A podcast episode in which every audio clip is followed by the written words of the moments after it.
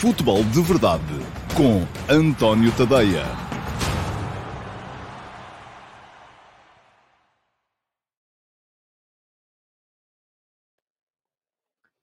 Ora então, olá, muito bom dia a todos e sejam muito bem-vindos à edição número 608 do Futebol de Verdade, edição para terça-feira, dia 24 de maio de 2022.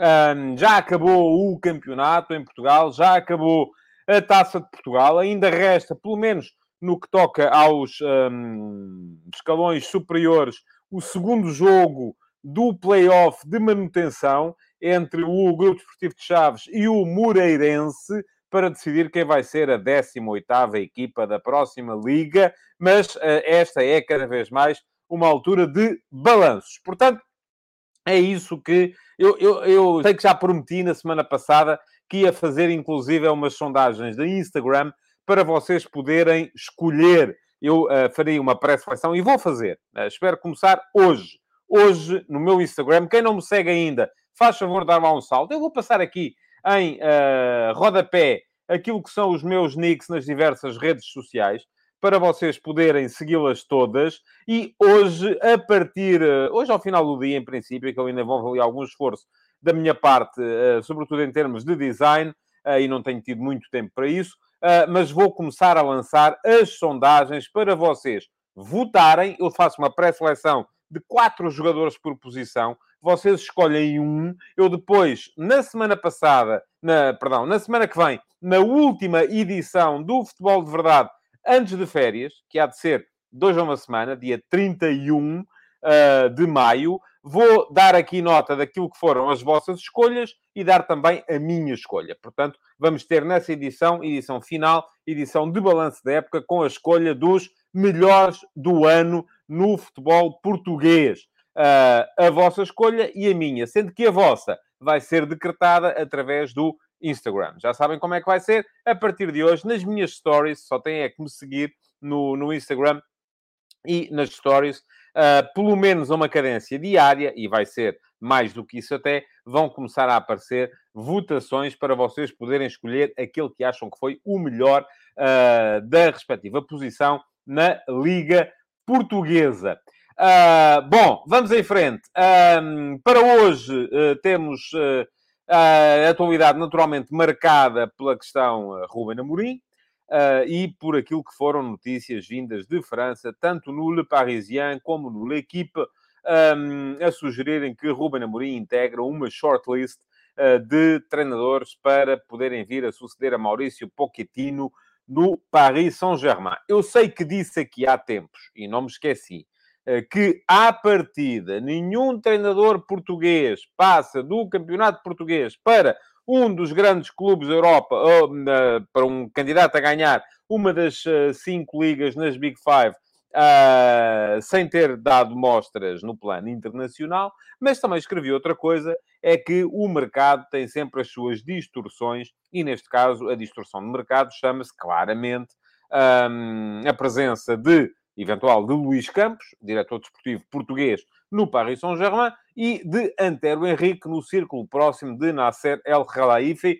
o uh, executivo, ou uh, o braço do Sheikh Al-Thani no uh, Paris Saint-Germain. Uh, é ele que uh, manda no clube. E, portanto, um, a presença do Antero Henrique, que é cunhado do Ruben Amorim, do Luís Campos, poderá... Não é por uma questão de cunhas, e eu tive o cuidado de deixar isso bem claro. E podem ler o texto aqui. Eu vou deixar aqui depois em card, para poderem lá chegar no meu Substack. Escrevi sobre o tema. não acredito nisso. Eu acho que uma pessoa que está a decidir ao nível de um Paris Saint-Germain, não vai decidir por cunhas. Ah, eu vou lá meter o meu primo, ou o meu irmão, ou o meu cunhado, ou o meu uh, vizinho. Não, não, nada disso. É porque conhecem e conhecendo podem ter uma educated guess, uma aposta mais uh, uh, acerca daquilo que pode valer um novo treinador. Porque as escolhas dos treinadores não são feitas sempre e só por uma questão de currículo. Se assim fosse, o Guardiola nunca tinha chegado a treinador do Barcelona, o José Mourinho nunca tinha chegado a treinador do Benfica e depois do Futebol do Porto. O que aconteceu foi que havia quem estivesse no inner circle dos decisores que achou este é o homem e apostou-se nele. E, em alguns casos, deu resultado, noutros não deu. Já vimos aí uh, muitos uh, baby Mourinhos que depois acabaram por não dar Uh, grande resultado. Bom, vamos lá às perguntas um, e ao Futebol de Verdade Challenge. E espero que já tenham tomado nota dos meus nicks nas diferentes redes sociais para poderem segui-las, porque vou retirar e vou passar a colocar aqui em rodapé a uh, classificação atualizada ao dia de ontem do Futebol de Verdade Challenge. Já sabem como é que funciona. Uh, os mais rápidos a colocarem perguntas a partir do momento em que eu programo a emissão do dia do Futebol de Verdade no YouTube recebem 3, 2 e 1 ponto. E depois, aquele que uh, colocar a pergunta que eu seleciono como pergunta do dia no diferido, isto é, depois do programa acabar, fica lá, ainda lá estão as emissões todas, e vocês podem, durante um dia, 24 horas, ir lá colocar perguntas em diferido. E uh, aquela que eu escolher como pergunta do dia recebe 5 pontos. Já agora, pequeno esclarecimento. As perguntas do dia eu escolho de acordo com aquilo que me dá na gana. Não há aqui nenhuma uh, regra. Uh, às vezes são coisas mais profundas, às vezes são coisas mais imediatas, às vezes são coisas que eu aproveito para poder falar de um tema. Portanto, é absolutamente aleatório e depende da minha vontade. A verdade é que chegados ao final do mês, e dia 31 vamos ter mais 5 premiados, os 5 primeiros no Futebol de Verdade Challenge vão receber um mês uh, de assinatura premium uh, do meu Substack, completamente gratuita. Uh, portanto, já sabem, durante um mês podem ler tudo aquilo que quiserem e que por lá estiver. Ora, vamos lá. Pergunta do dia relativa à emissão de ontem do Futebol de Verdade. Não é uma pergunta muito profunda, não é uma, mas apeteceu-me falar disto. Achei piada a pergunta, achei que fazia sentido e quis falar sobre isto aqui hoje. E a pergunta vem do Mário Pereira que me pergunta como é que vai Fernando Santos conseguir encaixar no 11 Rafael Leão, Diogo Jota, Bernardo Silva e Ronaldo. Estes quatro, mantendo a forma atual, têm a obrigação de estar no 11. Bom, Mário, é um tema uh, que eu acho particularmente interessante e eu acho que vai, é, é, foi o pretexto que eu usei aqui hoje para poder falar um bocadinho de seleção, porque a seleção está a começar a trabalhar, vai ter aí quatro jogos uh, da Liga das Nações e, portanto, uh, um, acho que se deve discutir e se deve debater uh, aquilo que tem a ver com a seleção. O que é que. Pá, pá, pá, vocês não. Ia só ver se havia aqui o Nelson Azevedo. Estava chateado porque diz estamos em Portugal, usa expressões. Eu às vezes penso em inglês, tenho esse, tenho esse problema. Mas sim, eu depois disse educated guess, mas a seguir disse uma aposta informada. Pronto, é, não é a mesma coisa, mas é, é, é, é, isso. Ora bem, o Joaquim Delgado responde à pergunta e diz: é fácil, jogamos em 1, 2, 4, 4. Pois, pode ser. é que as pessoas muitas vezes, uh, e eu acho, acho, muita, acho muita graça uh, àquilo que as pessoas um, fazem nesta, quando começam a fazer equipa, porque uh, como os jogadores de ataque são aqueles que dão mais nas vistas, jogam sempre por decreto. É sempre, estão sempre lá, tal, tal, tal, tal, tal. E depois tem que ser. E se o treinador não arranja lugar para todos, é porque é cobarde, é porque é isto, aquilo, aquilo outro, defensivo e tal. Não, as equipas não ganham os jogos de acordo com o número de avançados que têm em campo. Se uma equipa tem, ao mesmo tempo, quatro goleadores, quatro pontas de lança extraordinários, não vai jogar com os quatro. Não pode. E diz aqui o Josias Martin Cardoso, Ronaldo joga por decreto. Uh, aliás, o Apocalipse Forever vem no mesmo sentido. Uh, Ronaldo joga por estatuto, é normal. O apanha-bolas de Alvalade diz Bernardo Médio, Leão no banco. Uh, para já, Otávio no outro lado. Portanto, já percebi, isso de ser de Alvalade ainda há aí um bocadinho de ressentimento relativamente àquilo que uh, foi a saída do Rafael Leão do Sporting. Eu vou-lhe dizer uma coisa. Se o Rafael Leão não for titular nessa seleção portuguesa, para mim é muito esquisito. Uh, o Nelson Azevedo diz que o Otávio tem de ser titular obrigatoriamente. Eu também acho que sim. Uh, o Paulo Neves também me diz que o Leão vai para o banco, também deve ser do Sporting, Paulo. Eu, por acaso, nunca esclareci isso verdadeiramente consigo. Um, o Raul Ribeiro diz que é fácil, sai o Ronaldo, entra o Rafael Leão, agora é preciso tê-los no sítio. Uh, eu acho que é um bocadinho mais do que tê-los no sítio, o Raul. É, é preciso ser um bocadinho não lhe estou a chamar. Nada disso. Mas, ouça, o Ronaldo. Uh, e eu vou só aqui. O Apocalipse Forever diz que depois da entrevista com o Fernando Santos vou ficar atento a ver se o Tadeia critica o Fernando Santos como antes. Toda a vida critiquei. E toda a vida criticarei. Comecei a criticar ainda ele estava no Foco do Porto, nos anos 90, veja lá. Uh, ele já anda há muitos anos. Uh, uh, tem essas coisas, sabe? E, e, Uh, aliás, eu acho que o Fernando Santos tem isso muito bem, muito bem resolvido. O Carlos Gomes diz que vê um losango, até pelos laterais fortes ofensivamente. Diz Cancelo, Pepe Dias Guerreiro, Ruben Neves, Motinho, Otávio, Bernardo, Leão, CR7, portanto se acaba o Jota. Uh, o Francisco Antunes diz que Leão e Jota juntos é um desafio do ponto de vista de equilíbrios.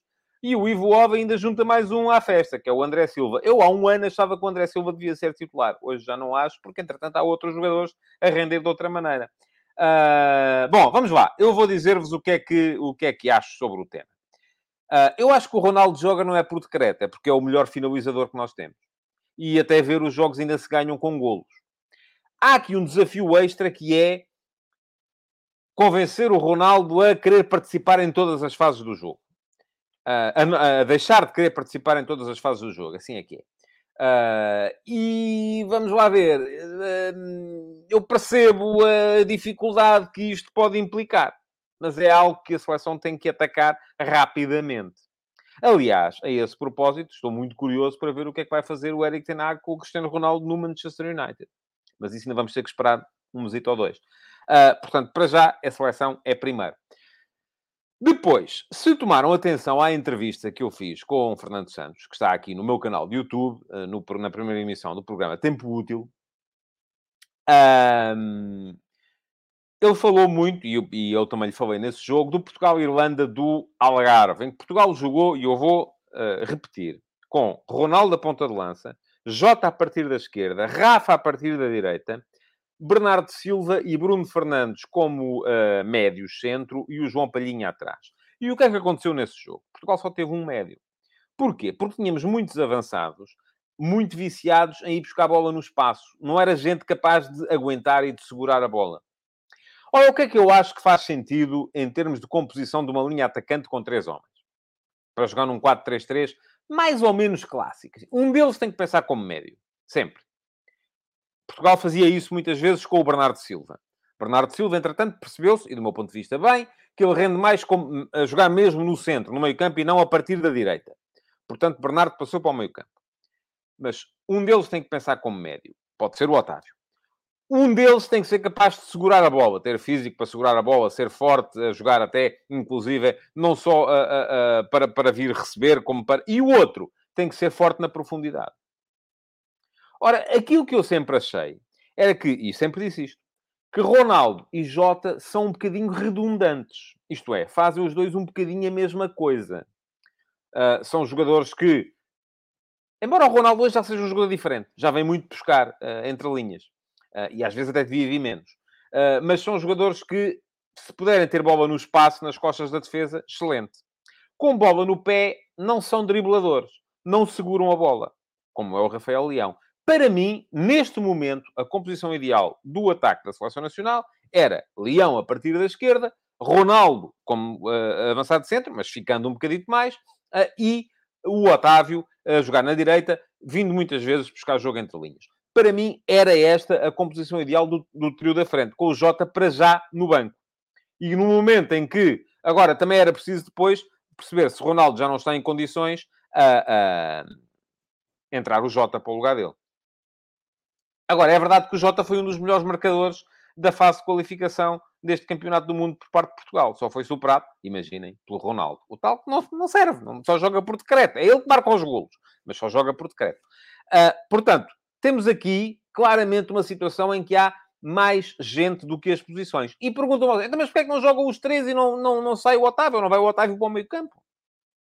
Lá está. Porque é preciso sempre termos um jogador nas três da frente que seja capaz de pensar como médio. Um jogador que seja capaz de uh, segurar, de vir buscar, de ligar. Uh, e isso foi o que Portugal não teve, por exemplo, nesse Portugal-Irlanda. Porquê é que Portugal, nesse Portugal-Irlanda, só teve um médio, na verdade? Porque tinha Rafa, corre com bola para a frente. Não liga. Ronaldo, enfim, esforça-se por ligar, não é o forte dele. Jota, corre com bola para a frente. Não liga. O que é que acontecia? Os três avançados sempre muito fundos no campo os dois médios ofensivos, Bernardo e Bruno Fernandes, para ligarem, iam atrás deles. O que é que acontece aqui? Fica o médio, que nesse dia foi João Palhinha, a jogar sozinho. falta de ligação no jogo, falta de capacidade da equipa para, uh, uh, para poder uh, jogar de forma coletiva. Portanto, isto é aquilo que eu penso. Agora, não sei como é que pensa o Fernando Santos. Um, o Ivo Ovi diz que temos melhores opções, temos opções melhores do que o Otávio. É possível, desde que faça a mesma coisa. mas diga lá, e uma ou duas já agora, um, o Francisco Antunes pergunta se o Ricardo é outro, se o Ricardo Horta pode despir o lugar com o Otávio. É outro tipo de jogador. Um, acho que não. Um, aquele lugar do Otávio é feito para o Otávio, é feito eventualmente para o Bernardo Silva, é feito eventualmente para o João Félix.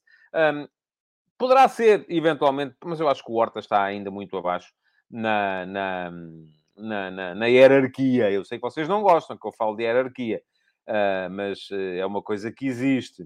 Uh, diz o Apocalipse Forever, ninguém consegue, conseguirá convencer o Cristiano Ronaldo a jogar mais fixo. Até duvido que o Fernando Santos tenha coragem de lhe pedir isso. E se tiver coragem, ele não vai ligar, só quando tiver 40 anos. Vamos ver. Uh, não, não, tenho, não dou isso como, como provado. Uh, o Ivo Ovi diz que meio campo para a frente não faltam opções. Ainda me lembro quando só tínhamos o Pauleta certo como ponta de lança. Uh, o Nelson Azevedo diz Motinho, Bernardo, Leão, Otávio e Ronaldo. Agora escolha um trim, que é este o 11 do primeiro jogo. Vamos ver. O João Ramos diz que é preciso tirar o Bruno Fernandes e jogar com Ronaldo, Leão, Jota, Bernardo, Otávio. Meta lá também o André Silva e o, e o Ricardo Horta e meta os avançados todos. Pode ser que resulte. Uh... João, não acredito nisso. Acho que uma equipa se faz de equilíbrios. Mas pronto, é a sua opinião. Eu uh, não, não vou não vou por aí. Uh, e diz o Nuno, a questão para mim é ter coragem de substituir o Ronaldo quando este não está a render. Sim, porque há sempre aquela ideia, e não é uma questão de coragem, é uma questão às vezes até de fezada, porque há sempre aquela... Por exemplo, imagine, imaginemos que nesse jogo, esse Portugal-Irlanda, uh, Portugal jogou mal, francamente mal, esteve a perder até ao minuto 89, que uh, o Ronaldo tinha sido substituído, porque não estava a render. E depois foi ele que resolveu o jogo nos últimos dois minutos com dois gols de cabeça. É que há sempre a possibilidade de ele resolver uh, no, no fim. E, portanto, isso acaba sempre por ser uma, uma, uma, uma, uma, opção a ter em conta. Diz o João Silva que o Jota está em má forma. É verdade, já esteve melhor. Isso também é, uh, isso também é uh, um aspecto a ter, a ter em conta. O Afonso Pereira adianta um 11. Diogo, Cancelo, Pepe, Danilo e Guerreiro, Motinho, Bernardo Otávio, uh, Leão, Jota, Ronaldo. Bom, acho que, acho que não. Acho que falta aí um médio. Mas pronto, é, é a minha opinião. Agora, uh, vocês não... não... e o Josias diz, a brincar relativamente àquela questão do Ronaldo que outro teria marcado mais cedo. Se calhar sim. Bom, vamos lá. Quero uh, passar ainda pelas perguntas mais rápidas de hoje. Ah, porque uh, o Futebol de Verdade Challenge continua, não é? Como é natural. E pergunta-me o Jason Lima, bom dia, no lugar do Amorim, o que é que fazias à tua vida? Opa, já lá vou, Jason, está bem? Vamos seguir em frente. Eu vou ainda falar da questão Ruben Amorim. Uh, vai ser por aí que começarei o programa a seguir ao Futebol de Verdade Challenge e, portanto, vou remeter a resposta para mais daqui a bocadinho. Se puderes ficar aí mais um bocado, agradeço. Francisco Costa, com a recente moda observada em Inglaterra e Alemanha de autênticas invasões campais no final dos jogos, acha seria que seria ajuizado os jogadores ou árbitros entrarem em campo com um taser no bolso? Não, Francisco, não, não creio. Não creio que fosse avisado ou sequer uh, bem pensado. Mas uh, registro a sua graçola. Um, agora, de facto, é um problema uh, e cada vez mais está a ser um problema porque as invasões de campo causaram alguns incidentes, houve agressões aos jogadores das equipas visitantes, e isso não, não, não está a ser muito, muito bem visto em, em Inglaterra. Uh, um ponto hoje para o Vasco Batista, bom dia. Até que ponto a imprensa desportiva é credível quando se trata, uh, quando se noticiam shortlists de treinadores? Terão Ruben Amorim ou Sérgio Conceição tarimba para gerir galácticos? Eu acho que não é uma questão de tarimba. Uh, muito francamente, acho que não é de todo uma questão de tarimba. Acho que é uma questão de... uma questão de, de, ser capaz de o fazer ou não, de ter dentro de si as condições para o fazer ou não. Uh, e com isto aproveito para, para seguir para o tema do dia, uh, que é o tema, uh, enfim, motivado pela notícia do Le Parisien e do L'Equipe, que dizem que um, Ruben Amorim estará na shortlist do Paris Saint-Germain. Ora, muito bem. Será verdade? Enfim, eu já falei aqui sobre isto no início. Uh, e o Vasco também falava nisso, na credibilidade da notícia. Uh, e o Rui Ribeiro vem dizer, portanto, o que eu estou a dizer é tarimba. Não, não é necessariamente tarimba. Uh, por exemplo, o Mourinho, quando começou, tinha, tinha, não tinha tarimba, mas era capaz de fazer isso. E o Vasco Batista diz que, no, no, no entendimento dele, uh, não tem, porque não, tem, não são treinadores para gerir aqueles balneários. E o Apocalipse Forever diz que Sérgio Conceição não aguentaria um mês a treinar o Paris Saint-Germain. E se calhar era pelas razões boas, não sei. Vamos a ver. Já lá vou chegar. Uh, muito bem. O que é que... Um... O que é que eu tenho a dizer sobre isso? Será verdade? Bom, eu já disse aqui no início do programa e repito. Em condições normais, nenhum clube candidato ao título nas Big Five, e aqui falo de uh, Manchester City, Liverpool, uh, Chelsea, vou colocar Tottenham e Manchester United também, pronto, ok. E Arsenal, seis em Inglaterra. Uh, Paris Saint-Germain, Bayern de Munique, Milan, Inter, Juventus, uh, eventualmente Napoli, Roma, sim, eventualmente. E depois ainda Barcelona e Real Madrid e Atlético Madrid. Nenhum destes clubes vem buscar um treinador ao campeonato português sem que ele tenha provado a nível internacional. É nisto que eu acredito e é isto que, é, que tem sido verdade sempre. A última vez que falei aqui disto, vocês disseram ah, mas o Nuno Espírito Santo no Tottenham. Sim, mas o Nuno Espírito Santo primeiro esteve no Wolverhampton. Teve que começar pelo Wolverhampton, como está agora a fazer o Bruno Laves o seu caminho também. Ah, mas uh, o Nápoles queria... Bom, enfim, agora aí depois temos outras questões, que são as questões das tais, uh, uh, dos tais desvios do mercado. E isto pode perfeitamente acontecer, e volto a dizer, não tem a ver com cunhas nenhum diretor desportivo colocado num destes clubes, seja ele o Luís Campos ou o Jorge Campos, como lhe chamou o Nasser Al-Khelaifi, vai escolher um diretor, vai escolher um treinador só porque é amigo ou primo ou vizinho ou coisa e tal. Não. Se escolher é porque o conhece e porque o conhece muito bem. Como o António Henrique conhecerá, muito provavelmente, o uh, Ruben Amorim, porque uh, são cunhados. E diz aqui o Mário Castro, a menos que tenham o Jorge Mendes como agente. Não, também não chega.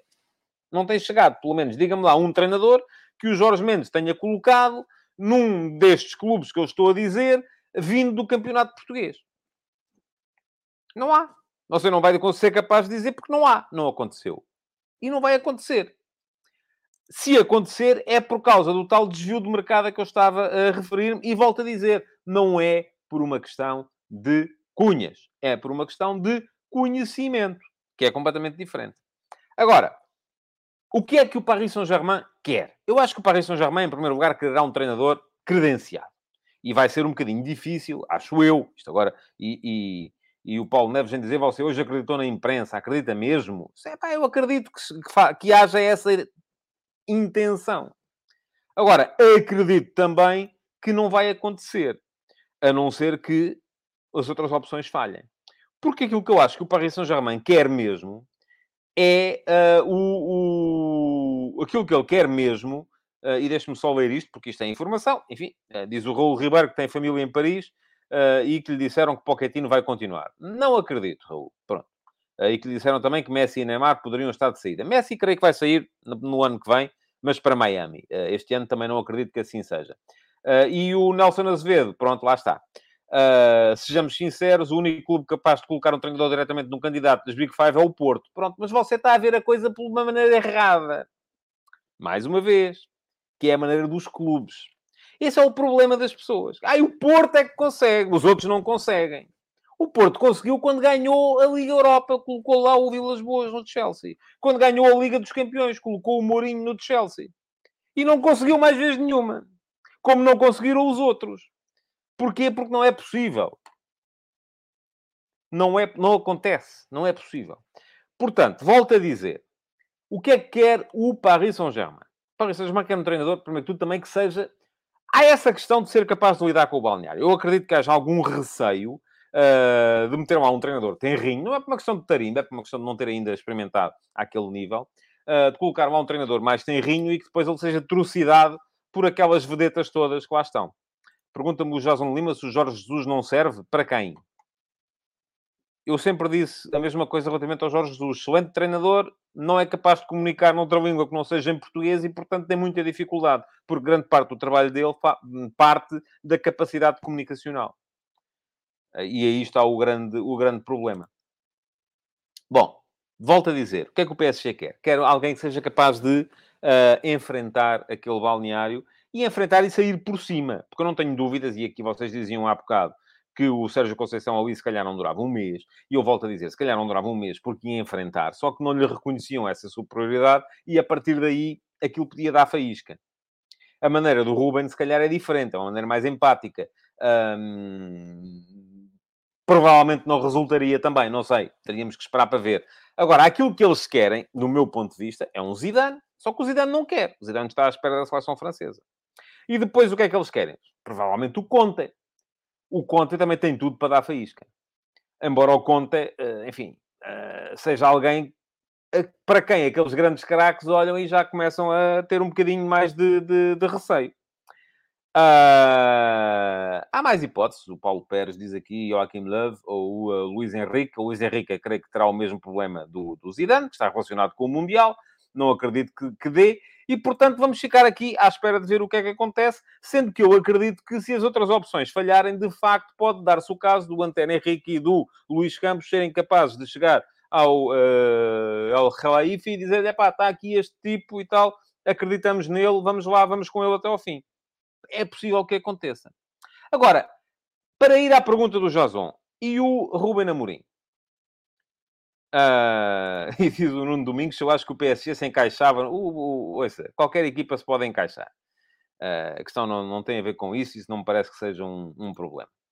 E o Mário Castro diz que Conceição, até o Casilhas, sentou no banco, não ia aceitar um jogador mandar mais do que ele, mas eu também não estou a ver nenhum jogador a mandar mais do que o treinador ali. Uh, acho que isso aconteceu com o Neymar aqui há uns tempos. Não sei se vai ser assim, volto a dizer, estamos aqui todos a emprenhar pelos ouvidos de uma maneira fortíssima. Mas pronto, e diz aqui o Francisco Antunes, também há a questão de os treinadores quererem ir para o Paris Saint-Germain, certo? E a questão é, e o que é que o Ruben Amorim quer? Eu acho que o Ruben Amorim, como qualquer, qualquer outro treinador, uh, tem um plano de carreira, tem um projeto, não? Tem uma ideia, quer dizer assim, ok, eu, uh, eu próprio, não sou treinador, quando lancei o meu Substack, fiz aqui um plano. Disse assim, ok, eu ao fim de três meses quero ter X subscritores, ao fim de seis quero ter Y, ao fim de nove quero ter Z, e por aí afora. Uh, Acho que o Ruben Amorim também deve ter feito isso, como fazem todos os treinadores. E provavelmente a chegada a um grande europeu, ou um clube com ambições de ganhar uma Liga dos Campeões, estaria lá mais para a frente. Não seria agora. Agora a questão aqui é: será ele capaz de resistir à tentação de queimar etapas? Se tiver essa hipótese já, por que não? Não é? Se calhar é uma, é uma ideia a ter em conta. Eu, eu, se de repente me disserem assim, olha, em vez de teres uh, já 100 subscritores premium no teu Substack, tens mil. Eu digo, pá, não, que eu só tenho isso planeado para daqui a, a 3 anos, portanto, para já não, não me interessa. Não. Se calhar, se eu puder queimar etapas, dou um, dou um passo em frente. Depende. Depende sempre daquilo que vou lá encontrar. O que é que o Ruben Amorim, e diz-me aqui o, uh, o Nuno, que etapas é que ele tem para queimar? Olha, tem que ganhar mais. Não é?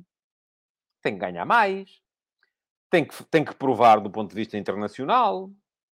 Uh, isto num plano de carreira, não é assim, sou campeão de Portugal um ano e no ano a seguir estou no Paris Saint-Germain a lutar pela, pela Liga dos Campeões. Não. Normalmente não será assim. Portanto, estamos aqui a falar na possibilidade de queimar uma etapa. E o Daniel Leal diz que o Vilas Boas não correu muito bem, sim, mas cada caso é um caso. O Vilas Boas é o Vilas Boas, o Rubino Amorim é o Rubino Amorim, aquele balneário do Chelsea é aquele balneário do Chelsea, este balneário do Paris Saint-Germain é este balneário do Paris Saint-Germain, e portanto, enfim, é, estamos a falar de, de, as coisas, as situações não são uh, comparáveis. Agora, uh, o que é que o Rubino Amorim tem a ganhar em queimar estas etapas? É chegar lá mais depressa. O que é que lhe pode acontecer? Pode ganhar e pode perder. Muito dinheiro vai ganhar, com certeza, se aceitar, ou se lhe for feito o convite primeiro e depois se ele aceitar. Uh, e, e ouça, o Nuno uh, Guilhuf diz quem é o Ruben Amorim para chegar a esse... Eu já expliquei isso, Nuno. Chegou agora? Se calhar chegou agora. Uh, em condições normais, não chega. Nem ele, nem o Sérgio Conceição, nem o Jorge Jesus, nem nenhum treinador do campeonato português que não tenha ganho uma competição internacional. Em condições anormais, que é o facto de haver aqui um desvio de mercado potenciado pelo facto de ele ser conhecido pelas, das pessoas que estão a mandar no processo, pode eventualmente chegar. Estamos entendidos? Não vou responder a esta pergunta mais vezes nenhuma. Não venha cá outra vez dizer, ah, não, o lá fora só sabem quem é o Porto, ou só sabem quem é o Benfica. Não, lá fora, eles sabem tudo, amigos. Tudo. Até sabem quem... Vocês eh, e eu não sabem, mas, eh, mas conhecem tudo. Não, não, não vamos por aí porque não, não, é essa, não é essa a ideia. Estava a dizer, o que é que ele tem a ganhar? Muito dinheiro, com certeza, se eventualmente lhe for feito o convite e se ele optar por o aceitar a possibilidade de ganhar uh, uma competição internacional, coisa que no Sporting não vai acontecer, à partida. Um, e o que é que ele tem a perder? Oh, não tem muito, de facto. O que, é que ele, o que é que lhe pode acontecer? Fracassar na ideia de ser campeão, um, fracassar na, na, na luta para ser campeão da Europa. E se fracassar, o que é que lhe acontece? O que é que aconteceu ao último que fracassou? Thomas Tuchel foi para o Chelsea. O que é que aconteceu ao penúltimo que fracassou? Carlo Ancelotti, enfim, ainda passou ali pelo Everton, mas agora está... Mas esse já tinha carreira atrás. Uh, está no Real Madrid. O que é que vai acontecer ao que está a fracassar agora? Maurício Pochettino, de certeza absoluta que vai arranjar emprego na Premier League num clube de topo. De certeza absoluta. E se o Conte é sair, provavelmente vai para o Tottenham. Uh, portanto, estamos, estamos aqui a falar, não tem muito a perder. A única coisa que pode acontecer aqui é uh, o, o, de repente, o Ruben Amorim achar que ainda é cedo e, ter, e não querer queimar etapas. Ou então, não lhe chegar o convite. Também pode perfeitamente acontecer isso. Agora, mais problemático é o Ruben Amorim não querer, eventualmente, aquele ambiente para a vida dele. Porque aquele é um balneário difícil. Parece-me que aquele é um balneário muito difícil. Pergunta-me o Nuno Guilhufo se Vilas Boas é hipótese. Não creio. Uh, e pergunta-me o Hugo Matos se o Mourinho está descartado. Uh, eu não sei enfim, o Mourinho, neste momento, por, por aquilo que está, uh, ele, ele, fracassou, ou pelo menos fizeram com que fracassasse no Man United e no Tottenham. Está a refazer caminho. creio que ainda será cedo para isso. Vamos a ver. e o Rui Miguel Alves Coelho diz também era cedo para ele dar o salto para os grandes quando estava no Braga. Pois, possivelmente. E correu bem, não é? Ele pode pensar outra vez isso. E se corre bem. Se corre bem, é fixe para ele. Agora, para quem é que não é fixe? Agora, também há esta questão que eu estava a falar antes de, de me deixar, ou de voluntariamente me interromper para responder, uh, que é ele não querer aquele ambiente, porque aquele é um balneário muito complicado de gerir. É um balneário onde toda a gente manda. E isso pode ser, pode ser de facto problemático. Uh, bom, uh, para quem é que isto pode ser péssimo, do meu ponto de vista, para o Sporting?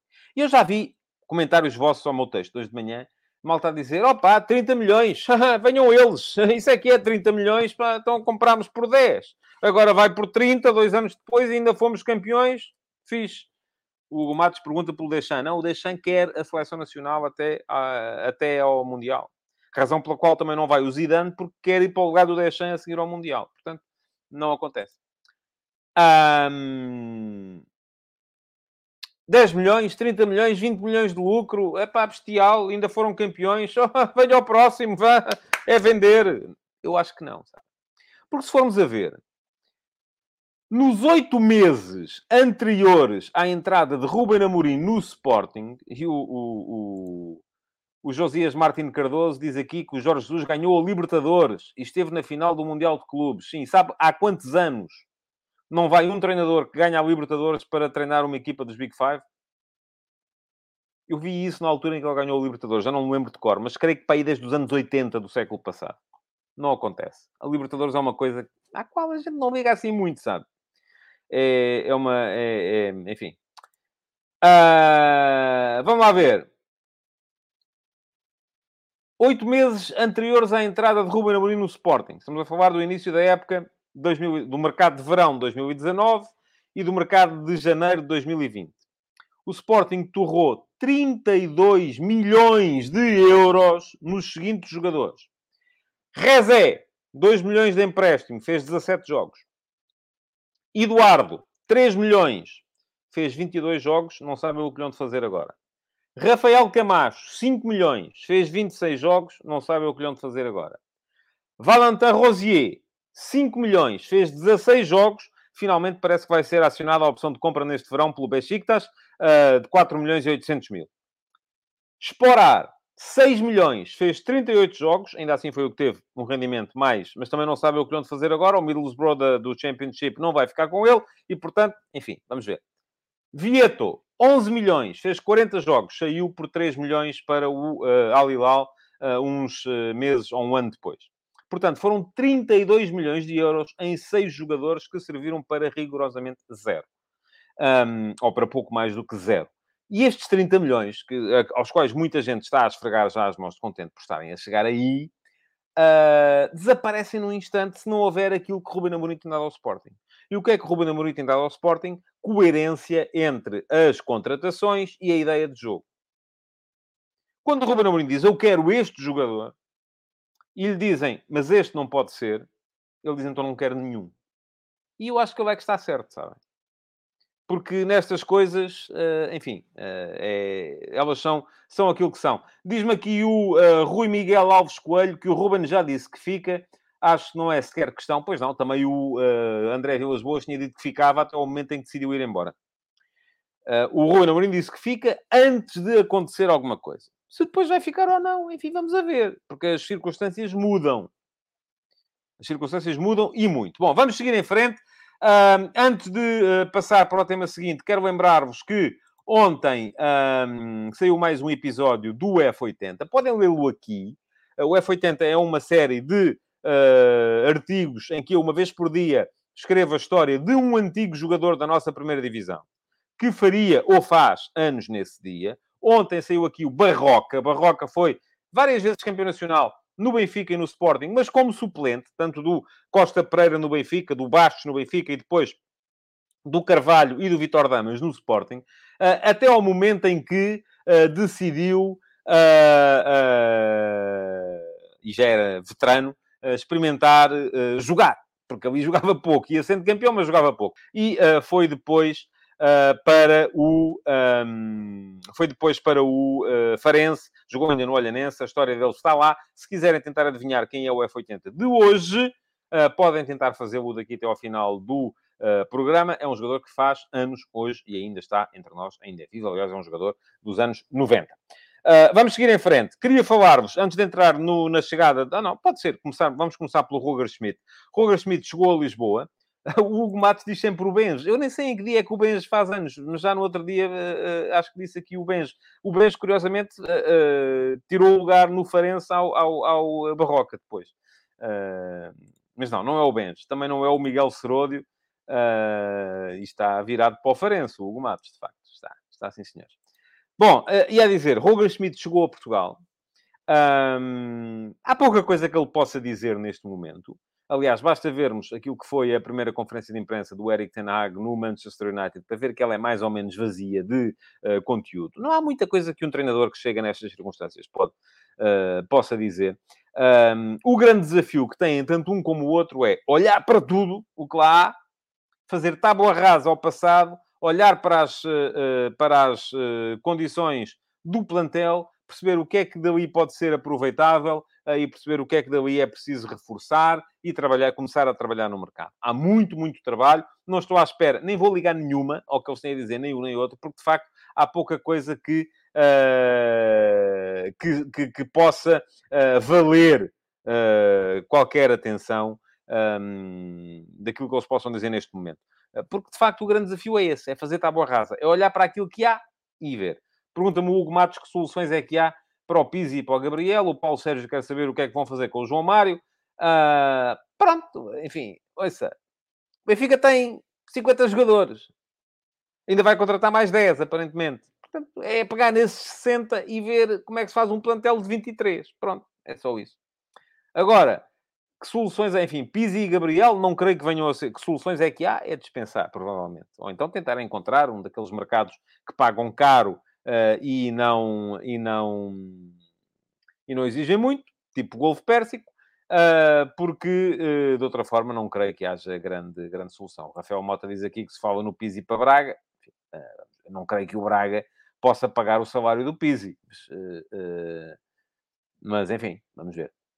Uh, bom, uh, e muito menos creio uh, que, aliás, o, o, Pedro Dias Costa diz que vai o Ricardo Horta para a luz e o Matos acrescenta que é como moeda de troca, sim, mas quer dizer, é moeda de troca, mas eu já disse aqui no outro dia, eu acho que o Braga já passou essa fase de facilitar, não é? Pelo menos não tem feito.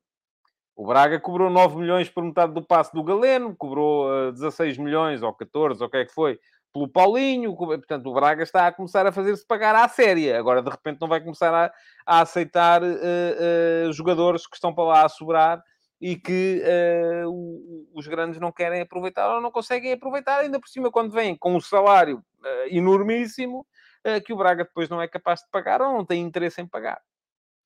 Portanto, não creio que isso seja assim muito, muito, muito, muito viável. Pergunta-me o Luís Nunes se o Schmidt trabalha com plantéis grandes ou curtos. Eu creio que trabalha com plantéis curtos, tem sido sempre assim. Aliás, quase todos os treinadores trabalham com plantéis curtos neste momento. Uh, porque essa é a única forma uh, de, uh, de conseguir aproveitar e dar espaço de crescimento aos miúdos que por lá andam. Bom, antes de um, seguir no, no, no, antes de chegar ao final do programa, ainda vos quero falar de uma notícia que saiu hoje nos jornais. Jackson Poroso, defesa central do Boa Vista, vai aparentemente assinar pelo Troyes uh, e um, por 3 milhões e meio de euros.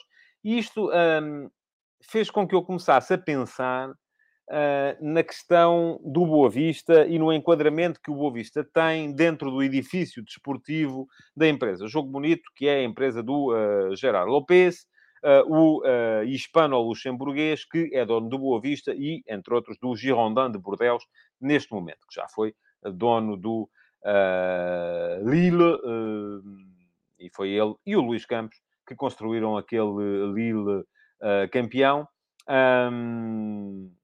Enfim, até aqui, a lógica para o uh, Gerard Lopes era ter o Boa Vista, e foi isto, enfim, ninguém me disse, é a minha interpretação, ter o Boa Vista como uma espécie de viveiro para alimentar uh, o Bordeus, o Girondin de Bordeus. Foi por isso que foi para lá o Ricardo Mangas, foi para isso que foi para lá o Albert Ellis, uh, e o Albert Ellis era um jogador do qual eu gostava bastante. Uh, e aliás, ele fez, eh, fez bem na Liga, na Liga Francesa. Um, agora, a questão é que o uh, Girondin desceu à segunda divisão francesa. Portanto, eu, no lugar do Gerard Lopes, neste momento, dava comigo a pensar o seguinte: onde é que eu meto as minhas fichas? Meto as minhas fichas no uh, Bordeaux, na segunda Liga Francesa, uh, sendo que provavelmente a segunda Liga Francesa Ainda assim, não creio que tenha o nível que tem o, o, Não creio, não, não tem de todo o nível de investimentos e de receitas que tem o Championship inglês. Um, o Championship inglês tem mais receita do que tem a Primeira Liga Portuguesa. A Segunda Liga Francesa não acredito. Não tenho esses números aqui comigo, mas não acredito. Uh, e, portanto, uh, uh, o objetivo ali será apenas isso ou um, que é subir de divisão, sem grande receita. Ou então agarro nas minhas fichas e meto-as no Boa Vista. Eu continuo a achar que para um uh, empresário como o Gerardo Lopes, e para saberem mais sobre ele, podem ler a série Donos da Bola. E vou deixar aqui em card uh, o link para poderem ler, uh, por exemplo, os Donos da Bola da, da, da, Liga Portuguesa, da Primeira e da Segunda Ligas, onde lá está, e depois podem ler os outros também, porque estão lá 12 artigos com os donos dos principais clubes do futebol mundial. E eu continuo a achar que pegar numa equipa que tenha atrás de si algum substrato, como é o caso do Boa Vista, que tenha condições, tem um bom estádio, tem massa associativa, enfim, não será das mais numerosas em Portugal, mas ainda assim é numerosa. Uh, tem uma boa equipa. Eu acho que o Boa Vista tem excelentes jogadores. Há ali jogadores que eu gosto bastante. Uh, aquele meio-campo, Makuta Pérez, é um excelente meio-campo. O Musa, enfim, foi vendido já. Uh, mas continua a haver Uh, saiu também o Sauer, que era outro excelente jogador. Agora sai o Poroso. E, portanto, aquilo que estamos a ver no Boa Vista, até ver, é, uh, é desinvestimento. E eu acho que é um erro estratégico. Porque muito mais depressa o uh, Geraldo Lopes consegue pôr o Boa Vista a jogar as competições europeias do que consegue pôr o Bordeaux a jogar as competições europeias. E para mim, volto a dizer, isto é um erro estratégico. Agora, vamos ver, estou muito expectante para ver como é que vai ser uh, uh, uh, gerido este defeso por parte do, do, do, do Boa Vista e da Jogo Bonito e do uh, investimento que vai ser feito aqui e lá e se o Boa Vista vai ou não continuar a ser uh, subalternizado relativamente ao outro projeto desportivo do uh, Gerardo Lopes. Diz aqui o Rafael Mota que o Boa Vista é só um canal, um, se é, acho mal. Uh, e o João Ramos diz que o Boa Vista tem um potencial grande, muitos adeptos, bom estádio, uma grande história. Tem de haver mais investimento? Pois, eu também acho que sim. Até porque aqui, enfim, eu não, eu não tem de haver coisa nenhuma. Não é o ter de haver. É a questão de ser mais fácil, do meu ponto de vista, rentabilizar esse investimento no Boa Vista do que no Girondins de Bordeaux. Uh, vamos ver, estou expectante uh, para perceber o que é que vai ou não acontecer ali. Uh, mas não, não, não, estou com muita esperança de que o investimento de repente se vir para o Campeonato Português. Bom, estamos a chegar ao fim. Quero lembrar-vos que podem seguir o meu canal de YouTube aqui uh, e se seguirem e ativarem as notificações, é só clicarem em cima. Primeiro inscrevam-se e depois clicam em cima do sino, ativam as notificações e sempre que eu entro em direto ao YouTube, avisa-vos. E avisa-vos não só uh, do Futebol de Verdade, como também de outros projetos como é o caso do projeto Tempo Útil. Uh, vamos ver quando é que sai a segunda edição. Eu estou, um, estou expectante também. Uh, embora muito provavelmente uh, vá acontecer apenas no mês de julho. mas vamos ver, vamos ver. Final de junho, início de julho, estará aí com certeza a segunda edição do Tempo Útil com um convidado um, que eu espero venha a dizer muito a muitos de vocês. Um, muito obrigado por terem estado aí desse lado. Uh, voltem amanhã, porque amanhã temos mais uma edição do Futebol de Verdade. Não se esqueçam de deixar o vosso like, partilharem nas vossas redes sociais e de irem comentar em diferido para poderem uh, candidatar-se a terem a pergunta do dia do programa de hoje. Muito obrigado então e até amanhã. Futebol de Verdade, em direto de segunda a sexta-feira, às 12h30